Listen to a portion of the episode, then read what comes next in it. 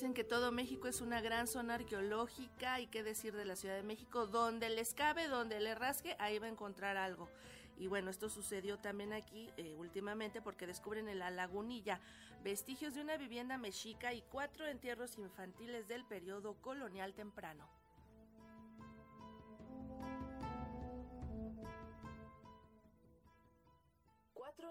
Infantiles que datan de 1521 a 1620, pero que todavía fueron inhumados a la usanza prehispánica. Uno de ellos depositado en una olla son parte de los hallazgos que se han realizado desde noviembre pasado a la fecha en un predio ubicado en las inmediaciones de la Lagunilla, en el centro de la Ciudad de México, informó el responsable del proyecto de salvamento arqueológico del sitio, Juan Carlos Campos Varela. Tenemos los restos de cuatro entierros de niños, algunos con una ofrenda bastante profusa, con cajetes, incluso una figurilla de gran formato. También tenemos otros entierros que fueron depositados al interior de ollas globulares. La figurilla es muy interesante porque presenta a una pequeña niña que está cargando en su regazo. De los cuatro niños, el de mayor edad es el que presenta esta ofrenda mucho más compleja, ¿no? Con figurillas, cajetes, malacates. Y el más chiquito es el que se encontró al interior de la vasija. La vasija, de alguna manera, pues también tiene una cuestión simbólica, ¿no? Asociada con el útero femenino, ¿no?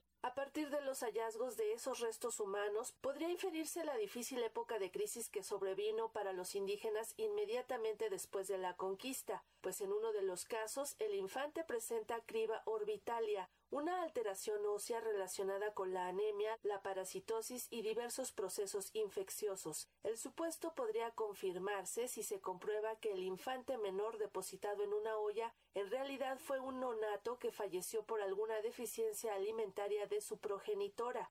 En el lugar de los hallazgos, un terreno de 148 metros cuadrados ubicado en la calle de República de Argentina número 95, se han localizado más de 200 objetos entre platos, vasijas, silbatos, juguetes, medallas y monedas que van del siglo XVI al XIX. El proyecto inició en noviembre de 2021 y bueno, está por concluir en el mes de julio de 2022. El proceso de excavación tiene poco más de seis meses y bueno, durante ese periodo hemos podido documentar contextos que van desde el siglo XIX, XVIII, XVII hasta el siglo XVI. Para ello practicamos una serie de calas y pozos de sondeo. Los hallazgos consisten principalmente en los restos de una unidad habitacional mexica. En esa superficie hemos descubierto cuatro habitaciones, un pequeño patio con un posible altar y un pasillo que hace la función de, de, interconexión entre estos espacios habitacionales. Ahorita tenemos entre objetos y vasijas un catálogo